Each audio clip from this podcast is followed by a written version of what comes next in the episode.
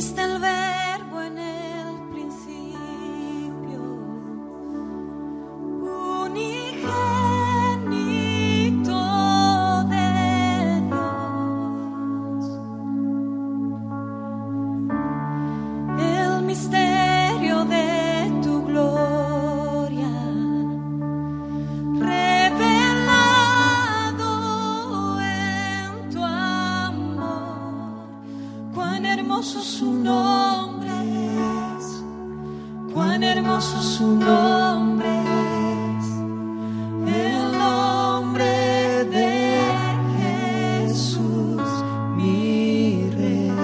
A Dios lo que es de Dios. Mensaje de la palabra de Dios por el pastor Israel Sanz en la Iglesia Evangélica Bautista de Córdoba, España, 24 de septiembre de 2017.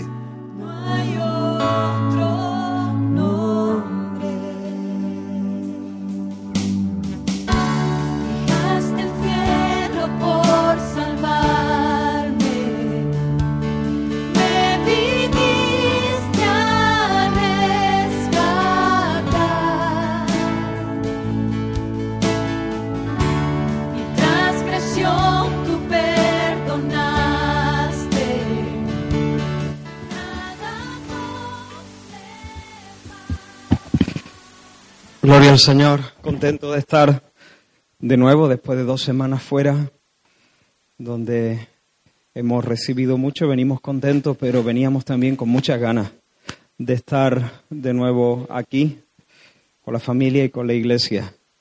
Así que retomamos la serie de mensajes basada en Marcos, en el Evangelio de Marcos, y os voy a pedir que abráis las escrituras por el Evangelio de Marcos capítulo 12.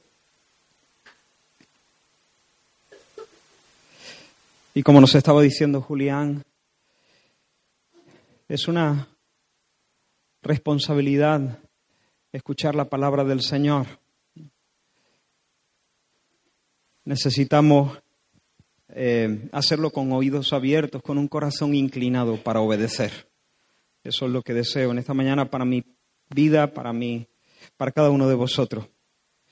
Marcos capítulo 12, y antes de leer el texto que nos toca en esta ocasión, dejadme que os recuerde, porque hace ya, eh, llevo dos semanas sin estar en este púlpito, pero la, última vez que estuve fue compartiendo un mensaje al margen de la serie de, de Marcos en torno a la mesa del Señor, no sé si lo recordáis, espero que sí, eh, reunidos para lo mejor, creo que lo titulamos. Así que voy a hacer un breve recordatorio de lo que, de lo que vimos en el último mensaje de esta serie.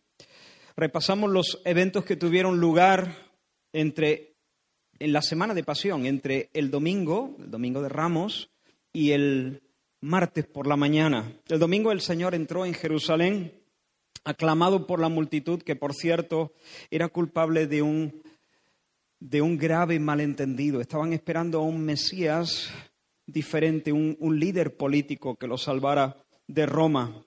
Después de entrar en Jerusalén, Jesús inspecciona todo a su alrededor, especialmente seguramente la zona del templo, y luego sale de la ciudad para dormir, pasar la noche en casa de su amigo Lázaro en Betania. Por la mañana, lunes, regresa a Jerusalén, pero mientras camina hacia la ciudad, se acerca a una higuera frondosa esperando encontrar fruta ahí en, en el árbol. Pero viendo que la higuera únicamente daba hojas, entonces el Señor la maldice. Llega a Jerusalén, entra en el templo y desmonta el mercadillo que eh, los líderes religiosos habían permitido que, que se eh, colocase allí en el atrio de los gentiles. Era un lugar, Jesús clamó diciendo que ese era un lugar para que las naciones, para que los gentiles se acercaran a Dios. Era una casa de oración para las naciones, pero la gente había hecho de ese lugar una cueva de ladrones. Luego, de nuevo, sale de la ciudad y duerme en Betania. El martes por la mañana se dirige una vez más al templo y mientras hace la misma ruta que el día anterior rumbo a la ciudad, los discípulos advierten que la higuera se ha secado. Nadie jamás comerá fruto de ese árbol. Se acabó. Está muerto. Y cuando llega al templo, los sacerdotes, los escribas, los ancianos, es decir, los peces gordos de la religión de Israel, cuestionan la autoridad de Jesús y le preguntan con qué derecho hace lo que hace. ¿Qué autoridad tienes para estar haciendo estas cosas? ¿A ti quién te manda? ¿Quién, quién, te ha dado derecho de hacer estas cosas? Aquella conversación, no tenemos tiempo para entrar, eh, para volver a ver esas cosas, pero aquella conversación acaba con una de las sentencias más duras que alguien puede escuchar del labio de Jesús. ¿Recordáis? Jesús les dice, la piedra que desecharon los edificadores ha venido a ser la cabeza del ángulo. En otras palabras, vosotros sois los peritos, vosotros sois los arquitectos, vosotros sois los expertos, vosotros sois los campeones de la religión.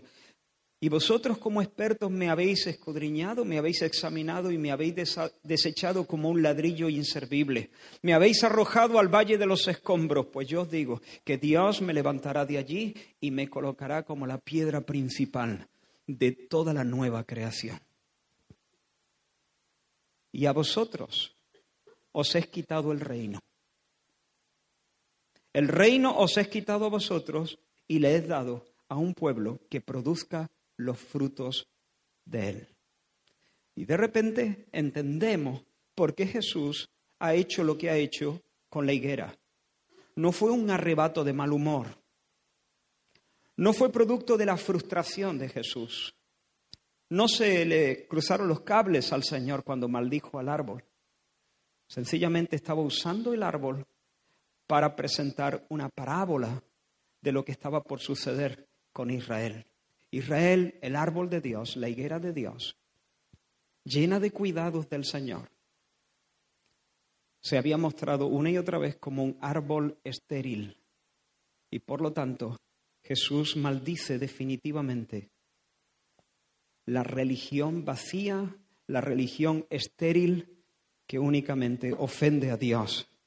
Y ahora Dios va a pasar el reino, ya no más Israel como una nación geopolítica, Ahora Dios va a vivir en otra casa, ya no en el templo. El templo se va a quedar como las cáscaras de los caracoles cuando el caracol ya no está. Vacío.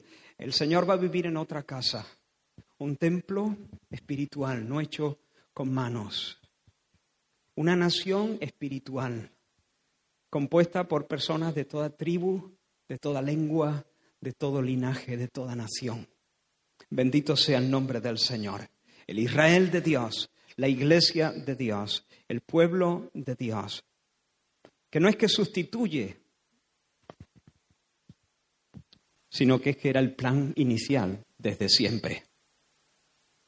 Temporalmente, Dios trabajó fundamentalmente con una eh, con, con los judíos, con los hijos naturales de Abraham, pero su plan inicial no era ese. Eso era algo temporal pero ahora se despliega el gran misterio, que gentiles y judíos son, están unidos en Cristo Jesús formando la iglesia, el pueblo de Dios. Y los líderes religiosos entendieron exactamente que eso Jesús lo estaba diciendo por ellos. Jesús había expuesto la mezquindad de sus corazones. Había expuesto que su rito era vacío, que era estéril, que era ofensivo a Dios y estaban resueltos a eliminarle. El último versículo que leímos fue el 12 del capítulo 12 que dice, y procuraban prenderle porque entendían que decía contra ellos esta parábola, pero temían a la multitud y dejándole se fueron. Así que estaban resueltos, resueltos a eliminar al Señor.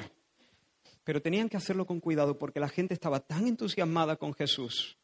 Tenían que encontrar la manera, tenían que maniobrar de tal forma que no suscitaran la antipatía de la gente.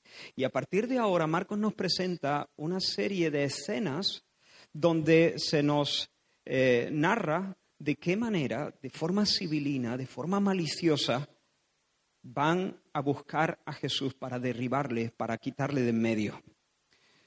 Vamos a leer entonces a partir del versículo 13.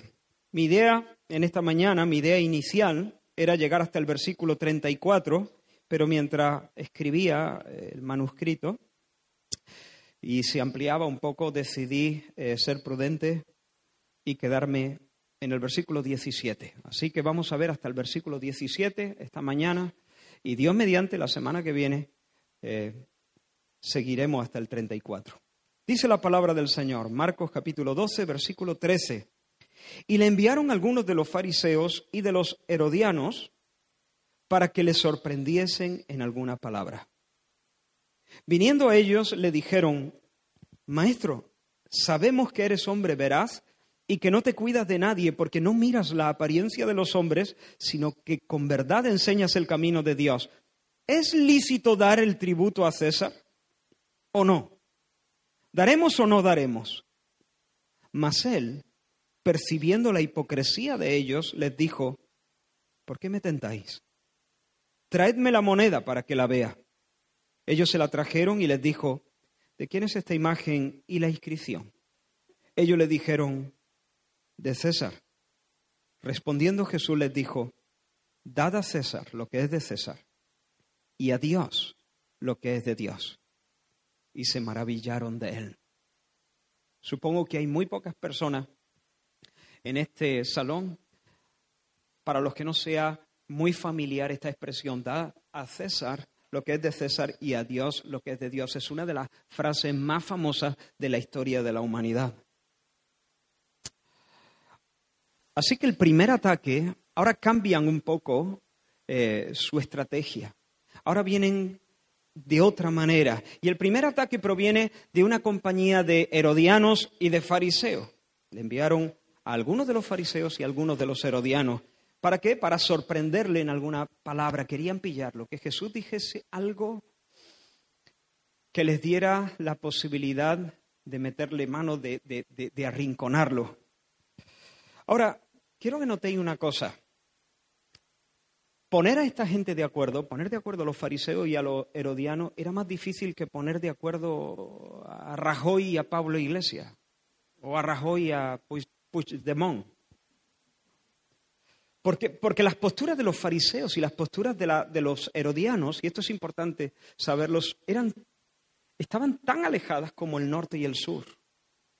Por una parte, los herodianos eh, los fariseos eran ultra religiosos, nacionalistas, independentistas de Roma, odiaban a Roma, eh, eran eh, celosos en su religión y odiaban también toda la influencia helenística, la consideraban profana, mundana.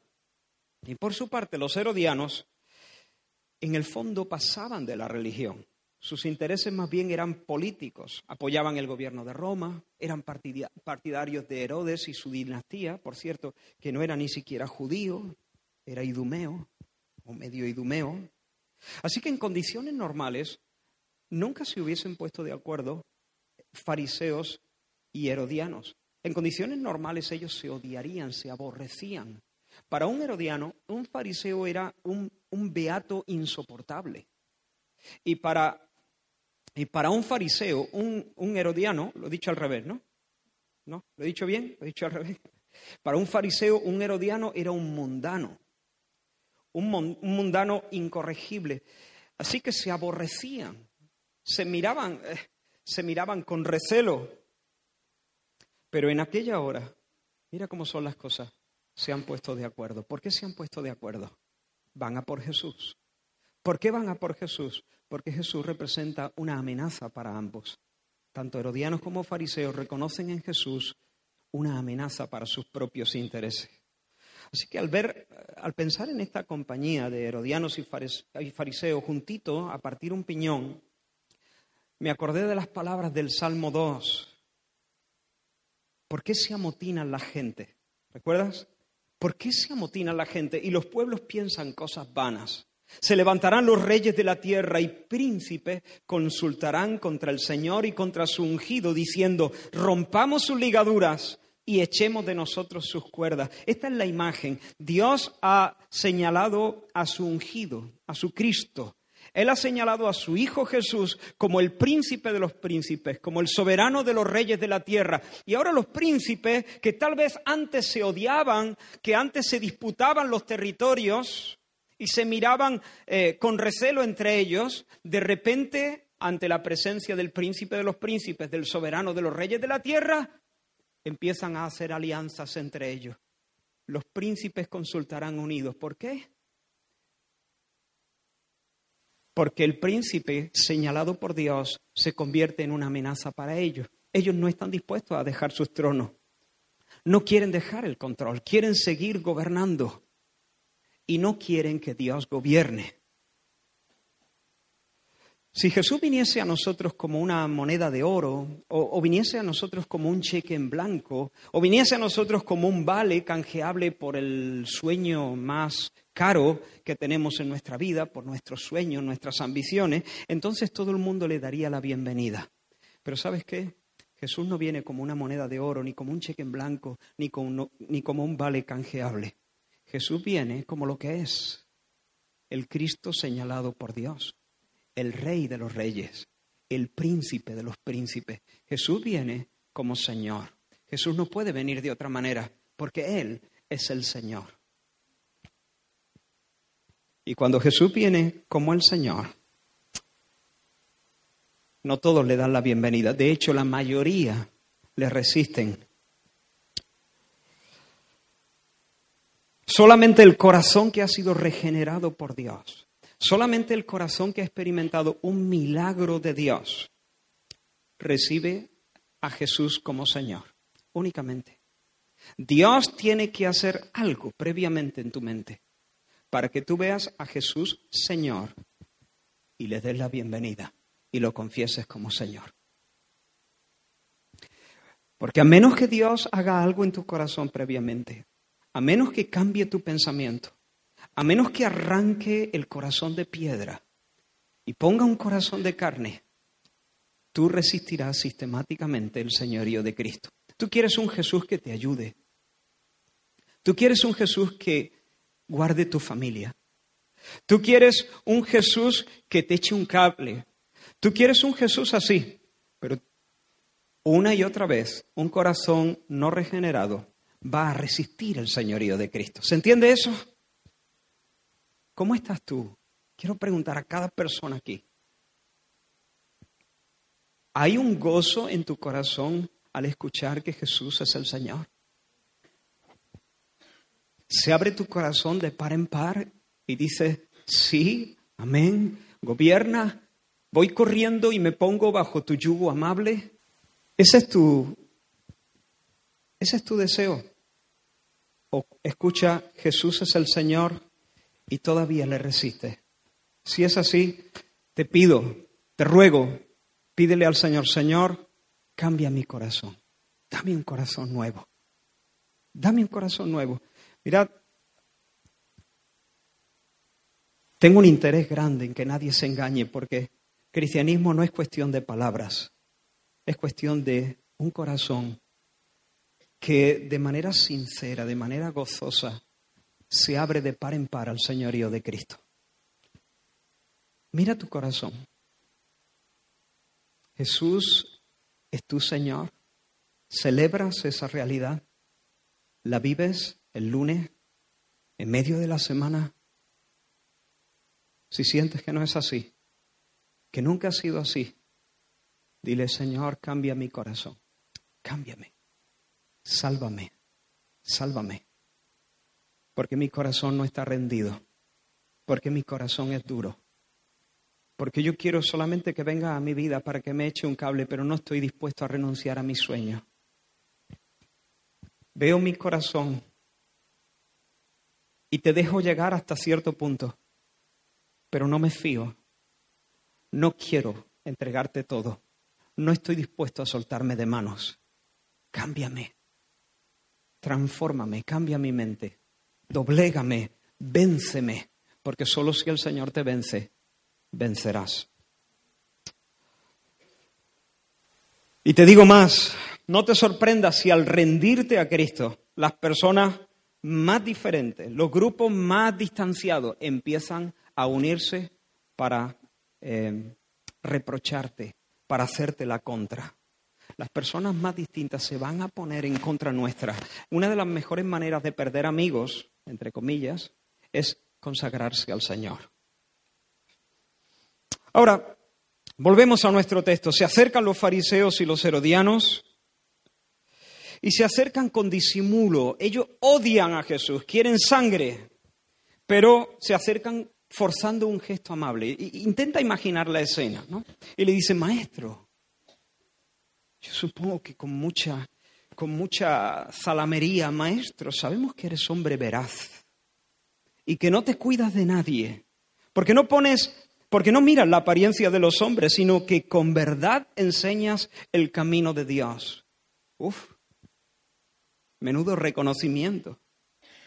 Maestro, tenemos una cuestión que nos inquieta aquí a los herodianos, a los compis y a, nosotros. Y nos hemos dicho, ¿quién, mejor que, que tú nos puede resolver esta situación? Porque tú eres un hombre íntegro, tú eres un hombre cabal, tú eres un hombre de una pieza, en ti no hay trampa ni cartón, tú eres un hombre veraz y además enseñas con fidelidad el camino de Dios, enseñas con verdad el camino de Dios. A ti no te importa si el que te escucha es un niño, si el que te escucha es un poderoso, te da igual a quién tienes delante, no te dejas impresionar por las apariencias, hablas lo que tienes que hablar, tienes solamente conoces una agenda, la agenda de Dios, solamente sirves a la verdad. No hay doblez en ti, eres sincero, no adaptas tu mensaje, no te arrugas, dices lo que tienes que decir para servir y honrar a Dios y exponer con fidelidad su camino. Así que ¿Quién mejor que tú? Aleluya. Ahora, quiero, quiero que notéis que lo que están diciendo es verdad. Ellos dicen la verdad acerca de Jesús porque Jesús verdaderamente es un hombre íntegro de una pieza. Cuando habla, sirve a Dios, habla la verdad y le da lo mismo quien esté delante. Cuando enseña el camino de Dios, Enseña el camino con Dios con todas sus matices y con todas sus aristas. No tunea el mensaje, no lo adapta porque no busca el aplauso, porque Él lo dejó claro, gloria de los hombres no recibo. Él es un hombre íntegro, ojalá se pueda decir eso de cada uno de nosotros, ¿verdad? Muchas veces somos tentados a hablar de tal manera que no nos ganemos la antipatía de nadie. A veces sentimos que necesitamos la aprobación de los demás, pero que el Señor nos ayude a crecer en madurez, que Él nos ayude a crecer en el temor del Señor, para que se pueda también decir de nosotros, como se dice, se dijo de nuestro Maestro, que somos gente íntegra, que hablamos la verdad, sin importar quién está delante.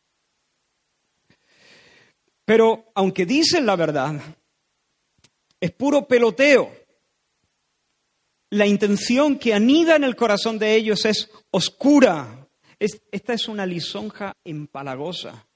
De hecho, es una trampa.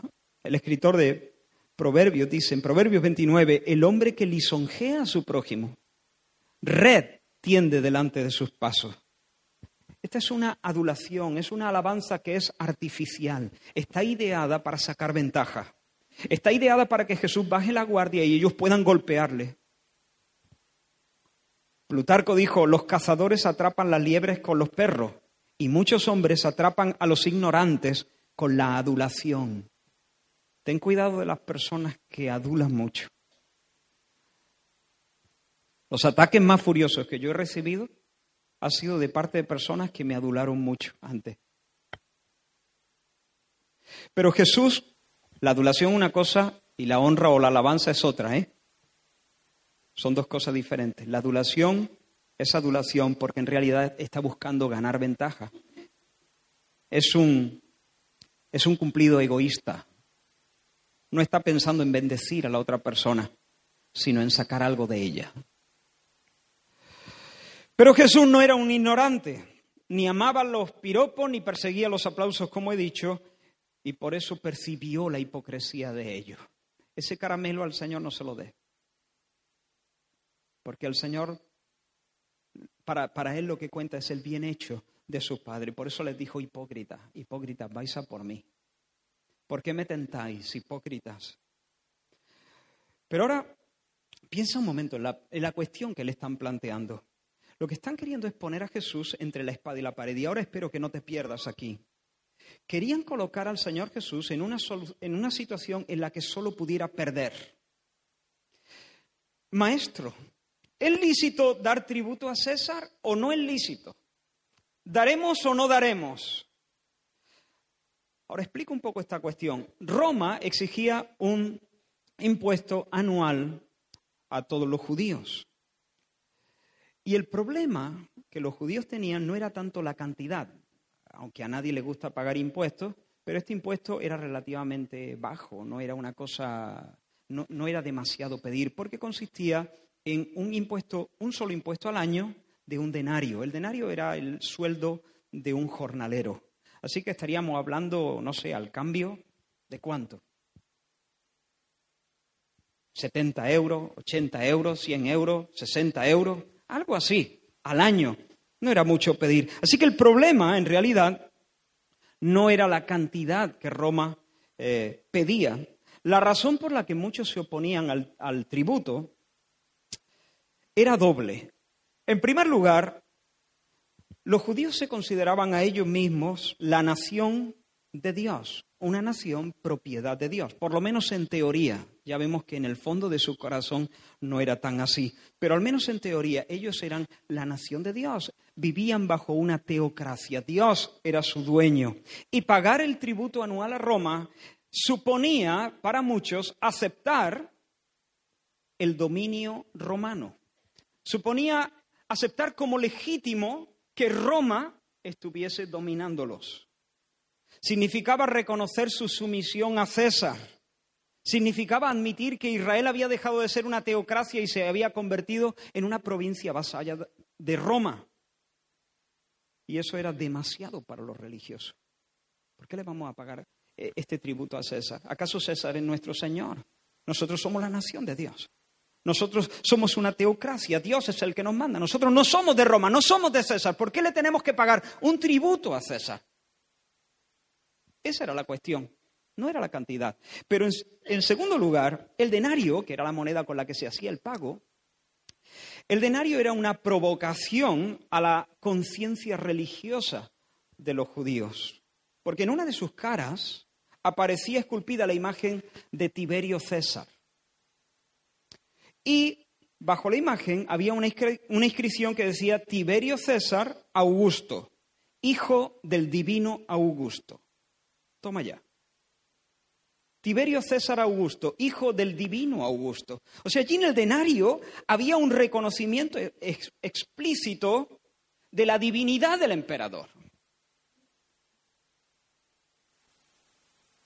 Si ya estaba, si, ya era demasiado reconocer la autoridad de Roma, todavía era más grotesco para los judíos. Tener que pagar el impuesto con una moneda que era claramente eh, blasfema.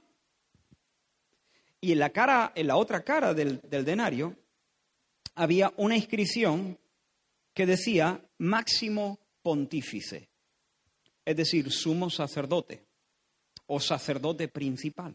Así que se le presentaba a Tiberio César Augusto no solamente como con naturaleza divina, sino como el sumo sacerdote de una religión escandalosa, escandalosa indecente, idólatra y falsa. Así que le dicen Jesús, ¿es lícito o no es lícito?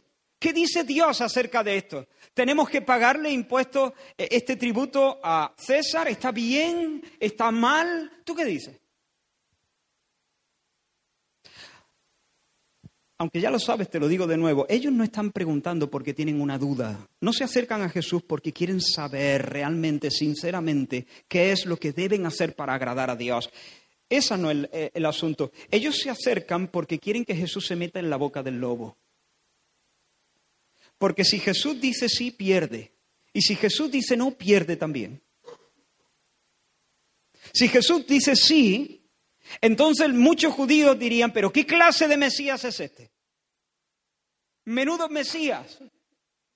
Resulta que, que, finalmente es un timo, es una farsa, esto no es un Mesías. Porque el Mesías habría de librarles, no mandarles pagar impuestos a Roma con una moneda encima que es una blasfemia, es un insulto. Eso no lo hace eh, un, un Mesías. Y para muchos Jesús perdería todo el crédito, perdería la popularidad, se quedaría solo, carne de cañón. Pero si Jesús dice no, también pierde. ¿Por qué? Porque allí están los herodianos. Y los herodianos hubiesen tardado 0,2 en denunciar a Jesús como un peligroso revolucionario delante de Pilato. Y las autoridades eh, imperiales lo hubiesen eliminado sin miramientos. ¿Daremos o no daremos? Qué malicia, qué veneno. Y Jesús le dice, tráeme la moneda. Tráeme la moneda para que la vea. Y ellos se la traen. Y le dijo, ¿de quién es esta imagen? Y ellos dijeron, de César. Ah. O sea que usáis una moneda acuñada por Roma, ¿no? Y supongo que hacéis transacciones económicas con esta moneda. Compráis cosas. ¿Es una moneda acuñada por Roma? ¿Este es César? Pues entonces devolverle a César lo que le pertenece, devolverle a César lo que es de César. Esta palabra dan eh, implica eso, devolver. Devuélvele a César lo que es de César, da a César lo que es de César. Y con esta frase, el Señor, y este es un tema delicado, pero es un tema importante de entender, con esta frase, dad a César lo que es de César, el Señor legitima los gobiernos humanos. La Biblia enseña, hermano, que la autoridad que tienen los gobiernos humanos, sin importar si la usan bien o la usan mal, viene de parte de Dios. Voy a repetir esa frase. La Biblia enseña que la autoridad con la que fungen, con la que funcionan los gobiernos humanos, no divinos, humanos, aunque esa autoridad la estén usando mal, viene de parte de Dios. Por lo tanto, el que está viviendo bajo el gobierno de César tiene que pagar impuestos a César. Y no solamente pagar los impuestos a César, sino someterse a todas las disposiciones legales del imperio de César, a menos que César mande algo que Dios prohíba o prohíba algo que Dios mande. Cuando, cuando el hombre o las disposiciones del hombre em, chocan con los mandamientos de Dios, entonces es necesario obedecer a Dios antes que a los hombres. Pero mientras no es así, el creyente está llamado a someterse bajo todas las disposiciones legales de un gobierno humano instituido por Dios. ¿Se entiende eso? Pablo instruye de esa misma forma a los creyentes en Roma. Quiero que escuches con atención este texto. Romanos capítulo 13 dice, sométase toda persona a las autoridades superiores, porque no hay autoridad sino de parte de Dios. ¿Por qué tiene autoridad el presidente de la nación? ¿Por qué tiene autoridad el guardia de tráfico? ¿Por qué tiene autoridad el maestro en la clase? ¿Por qué tiene autoridad el padre sobre el hijo? ¿Por qué tiene autoridad em, los líderes de las naciones? Repito, no hay autoridad sino de parte de Dios. ¿Recuerda a Jesús hablando con Pilato? Y Jesús no le responde a Pilato una de sus preguntas. Y Pilato se mosquea y le dice, ah, a mí no me responde. ¿Tú sabes delante de quién está? ¿Tú no sabes que yo tengo autoridad para quitarte la vida? ¿Recuerda la respuesta de Jesús? La tienes pero ninguna autoridad tendría si no te hubiese dado, si no te hubiese sido dada de arriba. Jesús reconoce que Pilato tiene una autoridad, por supuesto no mayor que la suya, porque Él es el que da la autoridad. Pero dice, por Dios han sido establecidas, sigo en Romanos 13, de modo que quien se opone a la autoridad quien se opone a la autoridad, ¿a qué autoridad? Quiero que me sigáis, no quiero perderos. Sé que a veces abuso de vuestra paciencia, pero vosotros sois eh, muy generosos. ¿A qué autoridad? El que, se opone, el que se opone a la autoridad, a la autoridad civil, a la autoridad de los gobiernos humanos. El que se opone a la autoridad, a lo establecido por Dios, resiste. Y los que resisten acarrean condenación para sí mismos. Porque los magistrados no están para infundir temor al que hace el bien, sino al malo. ¿Quieres, pues, no temer a la autoridad? Haz lo bueno y tendrás alabanza de ella. Esto no siempre es así porque hay un mal desempeño de la autoridad en muchos casos, pero generalmente es así. Porque, mira esto, porque es servidor de Dios para tu bien. Pero si haces lo malo, teme, porque no en vano lleva la espada, pues es servidor de Dios.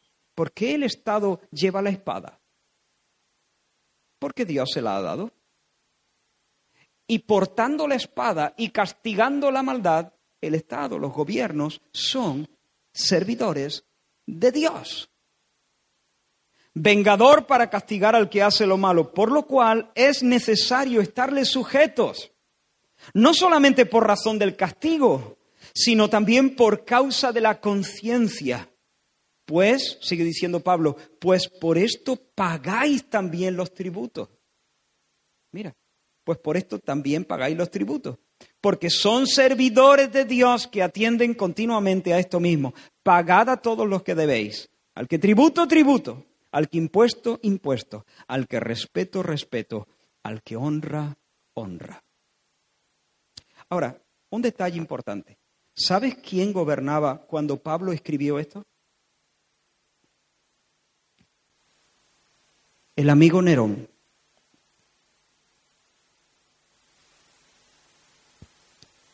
El psicópata, si puedo hablar así, que se declaró a sí mismo el salvador del mundo, el asesino imprevisible y caprichoso, Nerón el sanguinario. Y Pablo escribe diciendo que no hay autoridad sino de parte de Dios. Y como autoridad portan la espada como servidores de Dios. Y que debemos sujetarnos a las autoridades establecidas por Dios, no solamente por temor al castigo, sino por causa de la conciencia. Como parte de nuestra obediencia y de nuestro caminar piadoso delante del Señor, debemos reconocer las autoridades que Dios ha colocado por encima de nosotros y andar en sujeción, a menos que nos obliguen a hacer o que nos impidan hacer, nos obliguen a hacer algo que Dios prohíbe o nos impidan hacer algo que Dios ordena. Así que hermanos, los gobiernos humanos funcionan como servidores de Dios para contener la maldad, para castigar la maldad. Y aquel que demuestra un espíritu insumiso ante las autoridades y ante las leyes, no solamente está despreciando al gobierno humano, está despreciando al cielo, que es quien le ha puesto galones. Así que dale al César lo que es del César. En otras palabras, paga tus impuestos. Respeta las señales de tráfico. No te quedes con una paga que no te pertenece. Puedes criticar la mala gestión de los políticos. Esto está permitido, es legítimo. No tienes que decir sí a todo, pero con respeto con respeto. No podemos hablar de las autoridades insultándolas eh, de manera eh, mordaz, con guasa, con respeto. ¿Por qué? Porque Dios las ha colocado ahí. Podemos discrepar, podemos disentir, podemos apelar a Dios, podemos eh, legítimamente hacerle la contra con todos los instrumentos que están a nuestra disposición, pero con respeto. Sé un buen ciudadano. Y no solamente por miedo al castigo y por miedo a las multas, sino con el firme deseo de andar delante del Señor con una conciencia limpia, con una conciencia pura. Hermanos, siento que este, sé que este mensaje es importante para nosotros. En nuestra cultura hay mucho desdén que se vuelca sobre las autoridades. Es como algo que flota en el ambiente. En realidad no flota en el ambiente, está sembrado en nuestras entrañas. Y necesitamos arrepentirnos. Y necesitamos pedirle al Señor que nos llame constantemente la atención cuando sacamos los pies del plato. Y necesitamos ser más sumisos, más sumisos a las autoridades. Sumisos. Ser sumiso no es ser débil, es ser fuerte. Ser sumiso es ser obediente a Dios. Amén. Así que si no estás pagando tus impuestos, hazlo. El Señor te ayude. El Señor te va a ayudar. Si te mete contra, a contramano por las calles, no lo hagas más. Las autoridades te han dicho que eso no se debe hacer. Sométete. Sométete. ¿Cuál es el problema? El problema es un corazón rebelde. Ese es el problema. Y eso, corazón rebelde, apesta. Necesitamos arrepentirnos. Necesitamos entender mejor a Dios. Necesitamos ser moldeados mejor, conforme al corazón de Cristo. Y cuando te descubra diciendo algo peste sobre alguien en el poder, espero que el Espíritu Santo nos convenza antes de terminar la frase y nos lleve al terreno del arrepentimiento. Y que la siguiente vez el impulso, el pinchazo eh, del Espíritu Santo sea antes de que empecemos la frase. Y que la siguiente vez ya ni siquiera pase por nuestra mente, sino que podamos discrepar, pero siempre reconociendo que ninguna autoridad viene sino de parte de Dios. ¿Me seguís?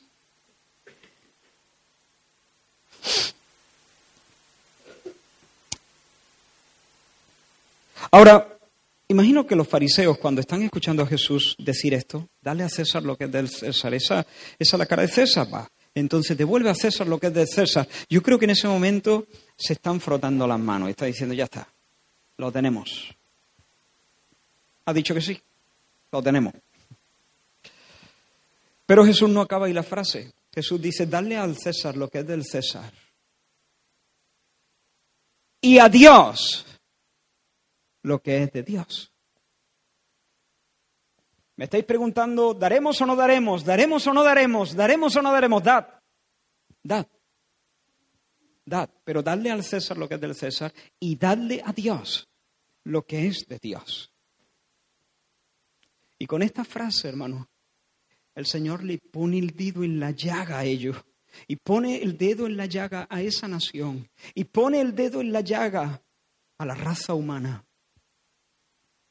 Con esa, con esa frase el Señor desarma a esa pandilla de hipócritas, los expone. Ahora son ellos los que están arrinconados entre la espada y la pared, porque con esa frase Él deja claro una vez más que por encima de César está Dios. Y que Dios espera que se le reconozca como Dios y que se le dé lo que le pertenece. Quiero leerte un versículo que está al principio del relato bíblico, justo en el momento de la creación. Entonces dijo Dios, hagamos al hombre a nuestra imagen, conforme a nuestra semejanza y señoré en los peces del mar, en las aves de los cielos, en las bestias, en toda la tierra y en todo animal que se arrastra sobre la tierra. Y creó Dios al hombre a su imagen. Y creó Dios al hombre a su imagen. A imagen de Dios lo creó. Varón y hembra los creó. Dame la moneda. ¿Qué imagen lleva? Tiberio César, dale a César lo que es del César. Enséñame un hombre. ¿Qué imagen lleva? Enséñame una mujer. ¿Qué imagen lleva? ¿Qué imagen porta? ¿Qué imagen Dios dejó esculpida en el ser humano en el momento de la creación? Dios hizo a los animales, pero luego hizo a las personas. Y cuando hizo a las personas, al varón y a la mujer, imprimió en ellos su propia imagen. Y eso significa que nosotros nos podemos comunicar de manera personal con un Dios que es personal y podemos representarle en medio del resto de las criaturas.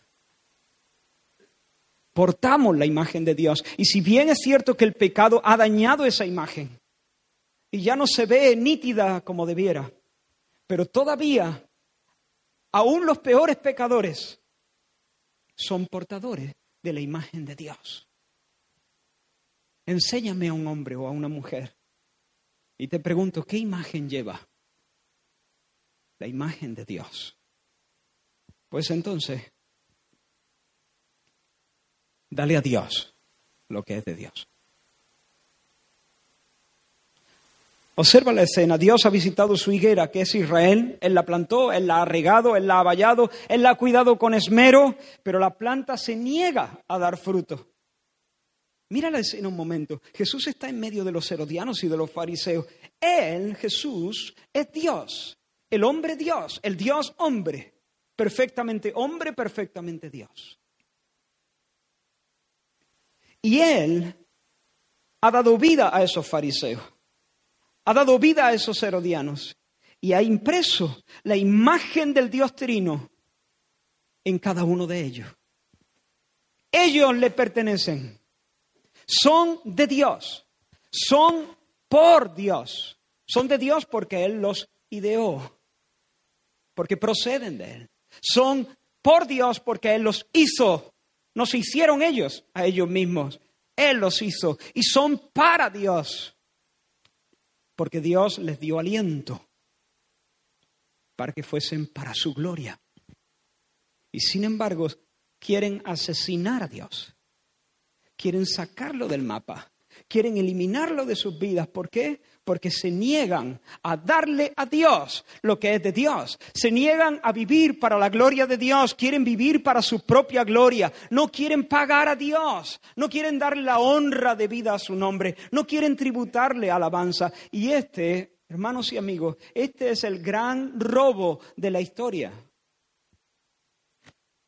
Como dice Pablo cuando escribe a los Romanos capítulo 1, habiendo conocido a Dios, habiendo conocido a Dios, no le glorificaron como a Dios, ni le dieron gracias, sino que se envanecieron en su razonamiento y su necio corazón fue entenebrecido.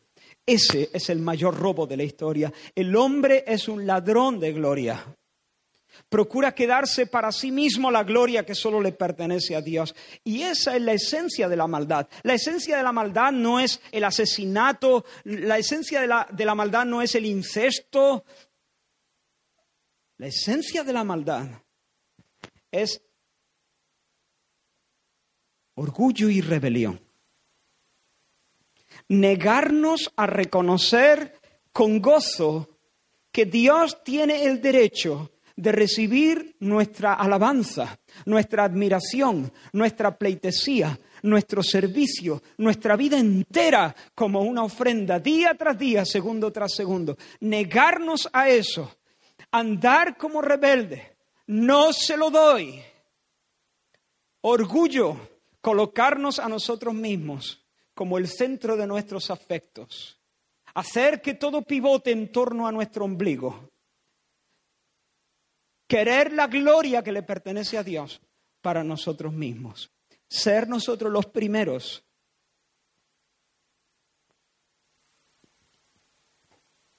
esa es la esencia de la maldad. Quiero decirte algo. A cada persona que está aquí, empezando conmigo, pertenecemos, perteneces a Dios, perteneces a Dios, portas su imagen, como aquella moneda pertenecía a Roma porque había sido acuñada por Roma y a Roma debía devolverse. Tú llevas la imagen de Dios y perteneces a Dios y Él merece que tú le des lo que le pertenece. Él merece tu amor, Él merece tu alabanza, Él merece tu reconocimiento, Él lo merece. Date a Dios, ríndete a Dios, entrégate a Él sin reserva. Si hay alguien aquí que todavía no ha conocido a Dios de una manera personal, si todavía hay alguien aquí que, que nunca ha rendido tu corazón al Señor y has experimentado su perdón, quiero decirte con todo respeto, tú llevas la imagen de Dios. Has sido hecho para su gloria y sin embargo, hasta aquí estás viviendo como un rebelde. Estás cometiendo la, la mayor de las injusticias, la mayor, eh, el mayor de los pecados. Y es no dar a Dios la gloria debida a su nombre. Y aun cuando vives tu vida y tienes el respeto de los que te rodean, ¿sabes qué? El Señor no puede verte así. Has pecado, Estás actuando contra la norma más básica de justicia, estás actuando contra la norma más básica de decencia, porque estás robando a Dios lo que es suyo. Te estás quedando con lo de Dios. Y ese es el pecado más grave y mereces el castigo. Mereces el castigo de Dios.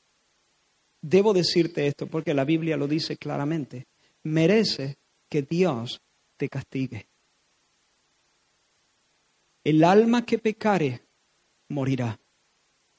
El alma que pecare merece un infierno eterno, separada de la presencia y de la, de, la bondad de Dios.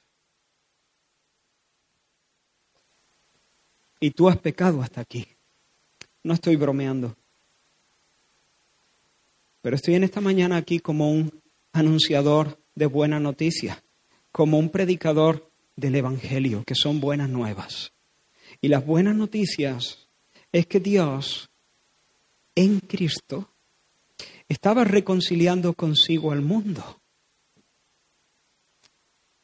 no tomándole en cuenta sus pecados hemos robado la gloria a Dios. Nos hemos quedado con lo que le pertenece a Dios. ¿Alguien es consciente de eso? ¿Alguien siente el peso de eso? ¿Alguien siente dolor ahora mismo en su corazón? Espero que así sea. Pido al Señor que convenza de pecado a las personas aquí.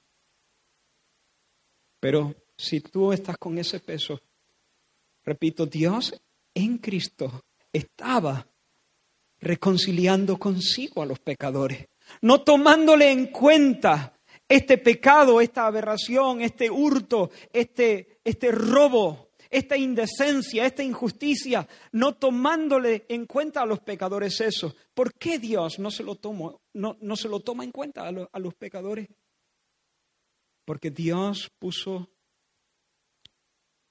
esos pecados sobre su propio Hijo Jesús en la cruz y los castigó en su persona. Jesús fue castigado porque Él ocupó el lugar de los pecadores. Jesús en la cruz murió bajo el peso de la ira de Dios porque Dios lo trató como si Él hubiese sido el ladrón de la gloria como si él hubiese vivido de esa manera, robando la gloria a Dios, establecido en su orgullo y su rebeldía. Él nunca fue así, pero recibió el castigo que los pecadores merecían para que ahora Dios pudiera otorgar libremente perdón completo a los que se arrepienten.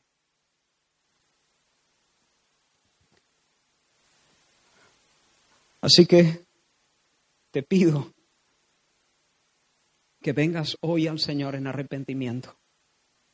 Que le digas, Señor, ahora entiendo que mi pecado es grande. Entré por esa puerta y yo pensaba que era buena gente, hombre, con mi fallo.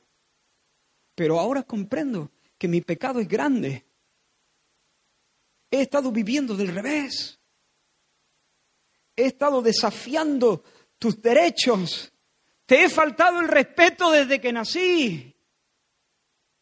Ahora comprendo que mi pecado es grande, pero por primera vez me doy cuenta de la gloria de tu sacrificio. Por primera vez me di cuenta del valor de lo que Cristo hizo por mí en la cruz. Acudo a ti, me arrepiento, abandono esta mentalidad, te entrego mi vida. No quiero ser el centro, me quiero rendir a tus pies. Amo el señorío de Cristo. Confieso con mi boca que Jesús es el Señor. Creo que murió por mí en la cruz del Calvario y que luego se levantó, resucitó de entre los muertos y está sentado como el príncipe de los príncipes. Ya no lucho contra ti, ya no quiero la gloria, que te alaben los pueblos, Señor. Que todos los pueblos te alaben a ti. Para ti sea la gloria, para ti sea el aplauso, para ti sea mi vida. Lo que tengo en mi casa, mi coche, lo que llevo en el bolsillo, mis años, mi fuerza, mi familia, mi todo. Te entrego mi vida, Señor. Que tú seas mi Dios, mi Señor, mi tesoro, mi Salvador, mi deleite. Y el Señor hará lo que ha prometido te declarará justo delante del Padre y heredero de toda, de todos sus bienes. Y a ti que eres creyente ya, a ti que ya has experimentado esto en tu vida, con más razón te digo, no solo portas la imagen de Dios como una criatura suya, como un parte de la raza humana, sino que además has sido comprado por precio. El amor de Cristo nos impulsa, nos impele, nos constriñe, nos obliga. Pensando esto, mira qué razonamiento. Si uno murió por todos, luego todos murieron, y murió por todos, para que los que viven ya no vivan para sí, sino para aquel que murió y resucitó por ellos. Pablo dice a los Corintios en el capítulo 6, en su primera carta, o ignoráis que vuestro cuerpo es templo del Espíritu Santo, el cual está en vosotros, el cual tenéis de Dios, y que no sois vuestros, porque habéis sido comprados por precio. Glorificad pues a Dios en vuestro cuerpo y en vuestro espíritu, los cuales son de Dios. Así que tú como cristiano, una vez más, hoy domingo, ¿qué domingo qué? 20, 20 qué? Me he perdido, 24, estoy todavía. Hoy, domingo 24, dale a Dios toda tu vida como portador de su imagen, pero también como redimido de Dios, comprado por precios, Señor. Una vez más, quiero ofrendarte todo mi ser, ofrecerte mi cuerpo, mi miembro, mi mente como instrumento de justicia. No quiero ser un ladrón de gloria, no quiero vivir dándote un domingo Vamos, un domingo. Eso es religión. No quiero vivir dándote una hora al día. Voy a tener mi devocional. Venga ya. Todo como adoradores. Eso es lo que Dios busca. Dale a Dios lo que es de Dios. Tú eres de Dios. Date a Dios. Entrégate a Dios y disfruta de Dios. Yo me rindo a Él. Hay un himno que cantamos que dice eso en el coro, ¿no? Yo me rindo a Él, yo me rindo a Él, todo a Cristo yo me entrego. Quiero serle fiel. Déjame terminar guiándote en oración. Y voy a tomar prestadas unas palabras de Wesley. Y te pido que inclines ahí tu, tu rostro y que puedas intentar y que intentes acompañar esta oración con tu alma, con todo tu corazón. Y dice así, reconozco, Señor, que tú has prometido ser mi galardón sobremanera grande. Aunque eres tú solamente quien produce en mí así el querer como el hacer por tu buena voluntad. Por estas y muchas otras razones confieso que mi deber es amarte, mi Dios, con todo mi corazón. Dale fuerza a tu siervo, que tu amor llene mi corazón y sé tú el motivo del uso de mi entendimiento, mis afectos, mis sentidos, mi salud, mi tiempo y cualesquiera otros dones que haya recibido de ti. Permite que este espíritu, oh Dios, gobierne mi corazón sin ninguna competencia. Permítele disponer de todos mis pensamientos, mis palabras y acciones, para que así pueda cumplir mi deber y tu mandamiento de amarte con todo mi corazón, mi mente, mi alma y mi fuerza.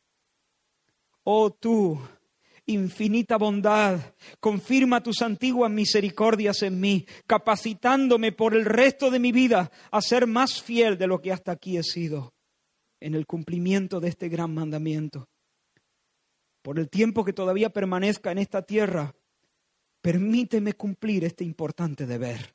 No permitas que me engañes sobre este asunto, no me permitas confiar en palabras, en lamentos o en lágrimas, sino que te ame, que te ame como tú lo has ordenado permíteme sentir y entonces conoceré qué quiere decir amarte con todo mi corazón. Oh misericordioso Dios, niégame cualquier cosa, pero no me niegues tu amor. Sálvame de la idolatría de amar el mundo o cualquiera de las cosas del mundo. Permite que no ame a ninguna criatura, sino por amor a ti y en subordinación a tu amor. Toma completa posesión de mi corazón. Erige en él tu trono y manda allí como lo haces en los cielos. Habiendo sido creado por ti, permíteme vivir en ti. Habiendo sido creado para ti, permíteme actuar siempre para tu gloria. Habiendo sido redimido por ti, permíteme rendirte lo que es tuyo. Y permite que mi espíritu siempre viva unido a ti únicamente. Amén. Que el Señor os bendiga. Fija tus ojos en Cristo, tan lleno de gracia y amor. Y lo te